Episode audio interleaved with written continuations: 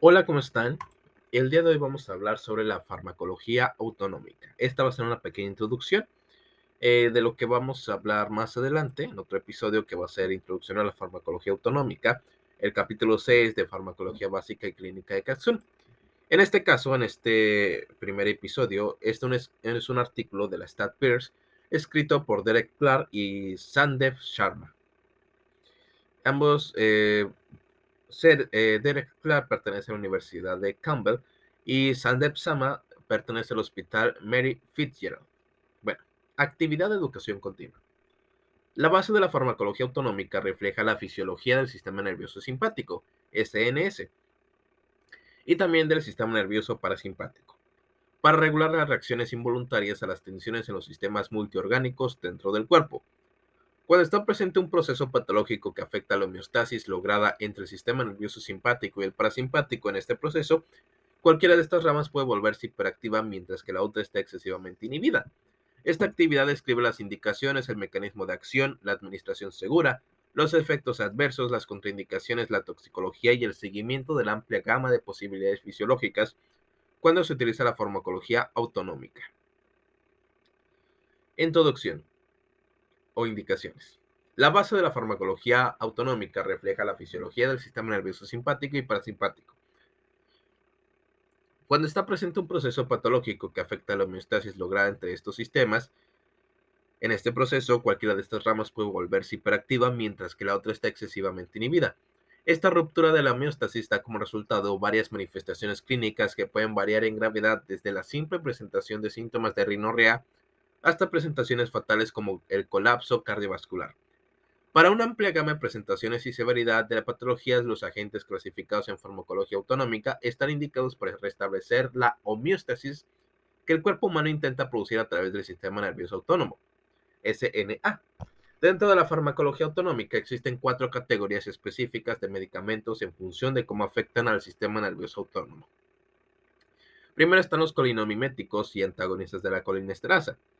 Después están los anticolinérgicos, después los agonistas de los receptores adrenérgicos o simpaticomiméticos y finalmente los antagonistas de los receptores adrenérgicos.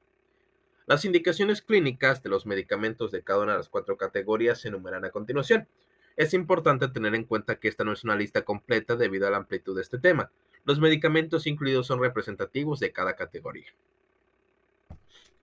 Indicaciones etiquetadas por la FDA colinamiméticos y antagonistas de la colinesterasa, betanecol, ilio posoperatorio neurogénico y retención urinaria, pilocarpina, glaucoma y alivio de los síntomas del síndrome de Jorgen, nicotina, se encuentra en los regímenes para dejar de fumar, inhibidores de la colinesterasa como neostigmina, hidrofonio, piridostigmina y fisostigmina.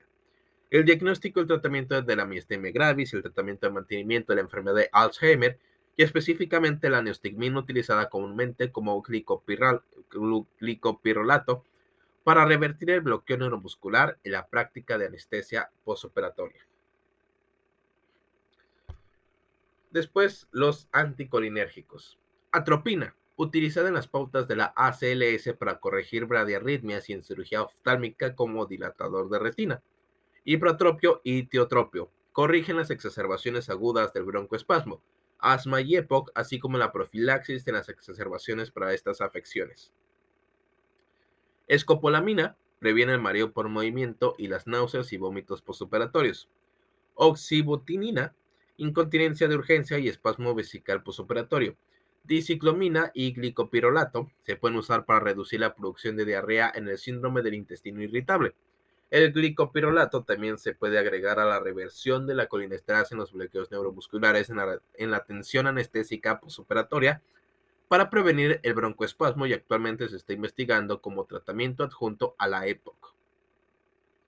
Agonistas de los receptores adrenérgicos o simpaticomiméticos. La clonidina, que se utiliza como antihipertensivo, la dobutamina, fenilefrina, epinefrina que se utilizan para corregir la hipotensión grave en el shock cardiogénico y la exacerbación de la insuficiencia cardíaca aguda. Epinefrina también se usa específicamente en las pautas de la ACLS para ritmos cardíacos no desfibrilables, en paro cardíaco y reversión rápida de reacciones anafilácticas fatales. Albuterol, broncodilatador de acción rápida utilizado en las exacerbaciones agudas del asma. Fenoldopam, eh, que corrige la hipertensión. Y bromocriptina, que está involucrada en el mantenimiento de la enfermedad de Parkinson y afecciones que involucran la prolactinoma. Antagonistas de los receptores adrenérgicos. La fenoxibenzamina y fentolamina se usa para corregir estados altos de catecolaminas, prosocin, doxazocin, terazocin y tamsulosin, indicados para corregir la retención urinaria en la hiperplasia prostática benigna. Los beta-bloqueantes como propranolol, metoprolol, la betalolol, la betalol, perdón, indicados para muchas condiciones cardiovasculares, ya que están en la clasificación de antirrítmicos de clase 2 estos agentes se utilizan para controlar las taquiarritmas, la hipertensión, la angina de pecho, la insuficiencia cardíaca y la profilaxis de la migraña. Ahora vamos a ver cómo es que funciona. Mecanismo de acción. Al igual que con la, al igual que con la homeostasis establecida a través de los procesos realizados por el sistema nervioso simpático y el parasimpático, los medicamentos de cada una de las cuatro categorías enumeradas anteriormente también funcionan de manera inversa entre sí. El principal mecanismo de acción de la mayoría de estos agentes es actuar como agonistas o antagonistas de receptores específicos dentro de estos sistemas. Los receptores con sus ubicaciones y acciones fisiológicas se enumeran a continuación.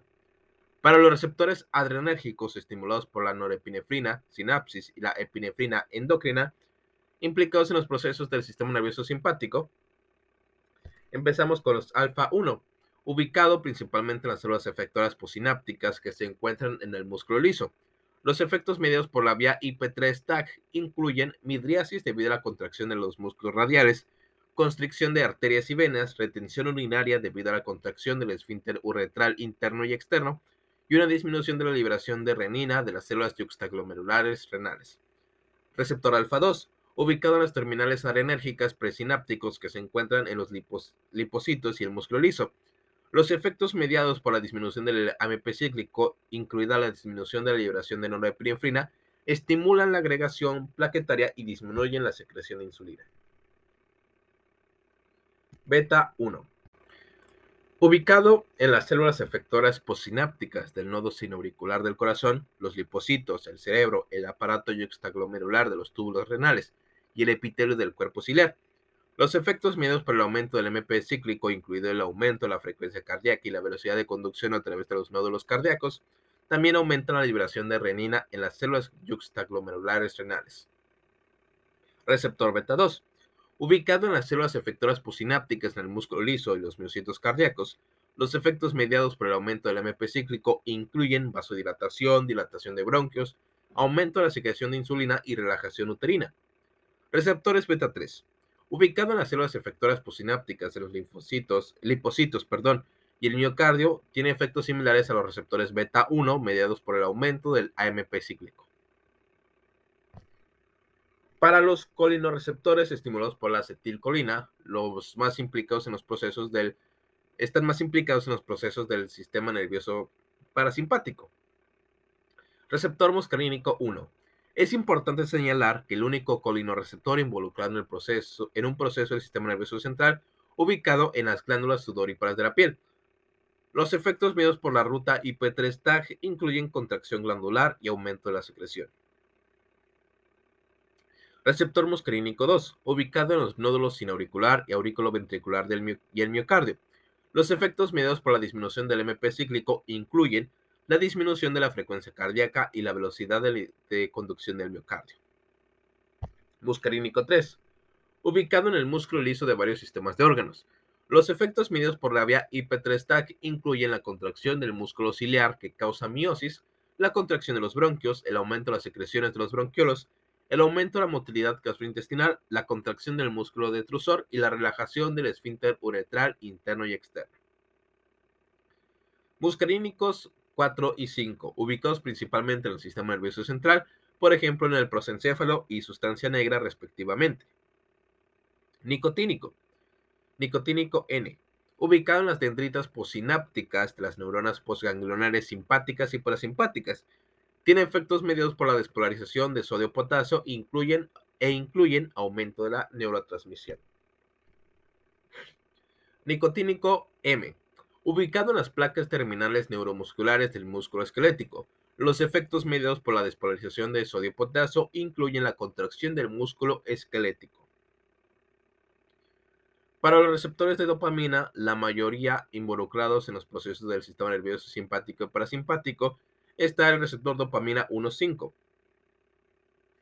ubicado en el sistema nervioso central, excepto los, receptores de dopamina 1, que también aparecen en la vasculatura renal.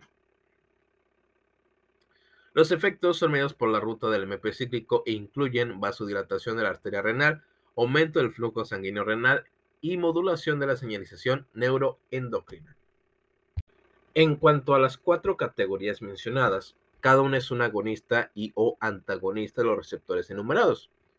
Los colinomiméticos tienen actividad agonista en los receptores muscarínicos que aumentan la actividad en el sistema nervioso eh, parasimpático para lograr los efectos deseados de aumentar la motilidad gastrointestinal y disminuir la presión intraocular. Mientras que los otros agentes mencionados actúan directamente sobre los receptores como agonistas o antagonistas. La subcategoría de fármacos que también logran efectos similares a los colinomiméticos son los antagonistas de la colinesterasa. Estos agentes inhiben las enzimas acetilcolinesterasa dentro de la hendidura sináptica para aumentar las concentraciones de acetilcolina, lo que aumenta la neurotransmisión del sistema nervioso parasimpático y facilita la contracción del músculo esquelético. A la inversa, los agentes anticolinérgicos funcionan para inhibir la actividad del sistema nervioso parasimpático. El principal mecanismo de acción que implica el antagonismo de los receptores muscarínicos da como resultado un aumento de la frecuencia cardíaca y la velocidad de conducción y, y la velocidad de conducción, lo que estimula la broncodilatación. Dentro del sistema nervioso simpático, los agonistas y simpático-miméticos de los receptores adrenérgicos actúan en los receptores alfa y beta para potenciar la actividad del sistema nervioso simpático y lograr un mayor gasto cardíaco y una rápida broncodilatación. A la inversa, los antagonistas de los receptores adrenérgicos también son activos en los receptores alfa y beta al disminuir la, neurotransmisión del sistema nervioso simpático para reducir la frecuencia cardíaca, amortigua los estados de catecolaminas altas y aumentar la relajación del músculo liso urinario. Administración de medicamentos. La mayoría de los agentes están disponibles en formulaciones intravenosa, intramuscular eh, y algunos agentes también pueden administrarse tópicamente como gotas para los ojos específicos para cirugía oftálmica que requieren dilatación pupilar extendida y el tratamiento médico del, glaucoma de ángulo abierto y de ángulo cerrado. Efectos adversos. Debido a, debido a los eh, diversos efectos del sistema nervioso autónomo en los sistemas cardiovascular, pulmonar, gastrointestinal y genitourinario, el tema general de las reacciones a estos medicamentos implica efectos en estos sistemas de órganos. Las diversas reacciones a cada una de estas categorías de agentes incluyen colinomiméticos inhibidores de la colinesterasa, náuseas, vómitos, diarrea, urgencia urinaria, salivación excesiva, sudoración, vasodilatación cutánea y constricción bronquial. De los anticolinérgicos, la taquicardia, la retención urinaria, la serostomía, que es la boca seca, estreñimiento y aumento de la presión intraocular agonistas de los receptores adrenérgicos y simpático-miméticos, temblor, taquicardia, hipertensión, retención urinaria, retención urinaria y piloreacción. Y de los antagonistas de los receptores adrenérgicos, la bradicardia, brancoespasmo e hipotensión. Contraindicaciones. Según los perfiles de reacciones adversas de cada categoría, se pueden dilucidar varias contraindicaciones importantes. Dentro de los colinomiméticos y los inhibidores de la colinesterasa, las contraindicaciones relativas en asma, EPOC, bradicardia, bradicardia, depresión de volumen, hipotensión, shock cardiogénico, sepsis, insuficiencia cardíaca con fracción de eyección reducida. De los anticolinérgicos, contraindicaciones relativas en glaucoma, especialmente de ángulo cerrado, hombres mayores con hiperplasia prostática benigna y enfermedad de úlcera péptica, atropina específicamente no recomendada para niños, especialmente bebés que son sensibles a sus efectos hipertérmicos. Agonistas de los receptores adrenérgicos y simpático-miméticos, contraindicaciones relativas en pacientes con antecedentes previos o actuales de taquicardia o hipopotasemia, hipertensión, retención urinaria, gastroparesia, Para clonidina, específicamente en ancianos que son más propensos a caerse por hipotensión ortostática y epinefrina en aquellos con glaucoma de ángulo cerrado. Antagonistas de los receptores adrenérgicos, contraindicaciones relativas para los bloqueadores alfa en hipotensión ortostática, taquicardia, isquemia miocárdica de beta bloqueantes y asma EPOC, de agentes no selectivos, bradicardia, bradicardia e hipotensión. Toxicidad. Los perfiles tóxicos de las cuatro categorías descritas están mayormente involucrados en la sobredosis, exhibiendo los mismos efectos que se aumentan para que perdón, exhibiendo los mismos efectos que se aumentan para que los beneficios ya no superen los riesgos. La estrategia de reversión primaria para estas situaciones típicamente es descontinuar el agente agresor y tratar los síntomas resultantes. Varios agentes de cada categoría tienen efectos tóxicos que, eh, que requieren métodos de reversión más específicos que se enumeran a continuación. Inhibidores de la colinesterasa, neostigmina, pridistocmina y fisostagmina, Anteriormente, las altas dosis de estos agentes que se usaban en la guerra química se presentaban como miosis, constricción bronquial, vómitos y diarrea, y progresaban a convulsiones, coma y finalmente a la muerte. Este perfil de toxicidad sigue siendo el mismo y se puede prevenir con pralidoxima con atropina para entrar adyuvante y benzodiazepinas para una posible actividad convulsiva. Atropina puede causar trastornos de la visión cuando se encuentra en exceso, lo que resulta en midriasis, y cicloplegia prolongadas. También puede exacerbar el glaucoma de ángulo cerrado al aumentar la presión intraocular. La reversión generalmente es descontinuar. Sin embargo, la fisostigmina tiene utilidad para en casos extremos como la elevación severa de la temperatura corporal y la taquicardia supraventricular rápida. Clonidina puede causar serostagmia y sedación, aunque actualmente no hay una reversión aprobada los estudios están investigando el uso de la naloxona como agente de reversión. Metabloqueantes, además de la hipotensión grave y la bradicardia, los temblores y el broncoespasmo son preocupantes en casos de sobredosis. El glucagón sirve como agente de reversión. Muy bien. Ahora mejora de los resultados del equipo de atención médica. Los profesionales de la salud que prescriben medicamentos que actúan sobre el sistema autónomo deben ser plenamente conscientes de los efectos secundarios de estos agentes. Se recomienda encarecidamente el control estricto de los signos vitales, incluida la presión arterial, la frecuencia cardíaca, la frecuencia respiratoria, la saturación de oxígeno y la temperatura cuando se intenta establecer la homeostasis autónoma con agentes del sistema nervioso autónomo. Varias condiciones comunes que requieren corrección farmacológica autonómica necesitan un seguimiento específico. Glaucoma los sensores de telemetría ocular pueden ayudar a monitorear continuamente la presión intraocular. Choque requiere varias funciones de monitoreo como se indica a continuación.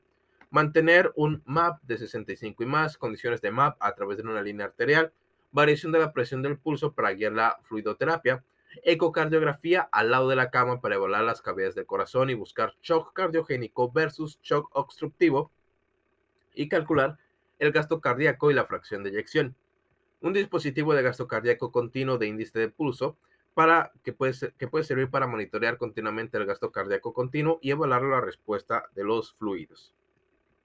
En el caso de la asma y la EPOC, las pruebas de función pulmonar son el estándar para diagnosticar y controlar la gravedad de la obstrucción pulmonar. También puede evaluar la efectividad de los agentes autonómicos inhalados para revertir los procesos obstructivos. Arritmias. Para la monitorización aguda, el, electrocardiograma de cuatro derivaciones y, el, electrocardiograma de 12 derivaciones son estándar para la monitorización de, taquicardias o bradicardias. Bradicardias, perdón, si se, requiere, si se requiere un monitoreo prolongado, los monitores de ritmo ambulatorio continuo o ECAM prolongados son la modalidad de monitoreo de elección. Los médicos, enfermeras y farmacéuticos deben trabajar en la colaboración cuando usan medicamentos que interactúan con el sistema nervioso autónomo para asegurarse de que la farmacoterapia sea segura y eficaz para cada paciente. Muy bien, vamos a tratar de acceder a las preguntas de revisión de este artículo. Muy bien, muy bien. Un hombre de 45 años se presenta con una marcha inestable el paciente tiene dificultad para hablar, por lo que su esposa cuenta que el paciente ha estado mostrando inestabilidad en la marcha y dificultad para hablar. así como una visión borrosa y dificultad para respirar durante los últimos tres meses. Todo comenzó en el momento en que comenzó un nuevo trabajo.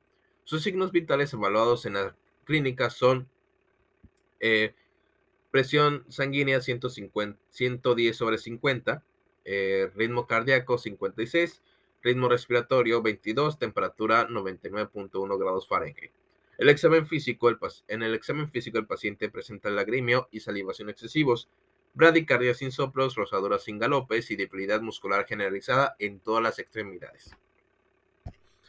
¿Qué trabajo probablemente comenzó el paciente hace tres meses y cuál es el siguiente mejor paso en el manejo? El primero es mecánico espacial, con tomografía computarizada del tórax. El segundo es trabajo de la construcción, con pruebas de la función pulmonar.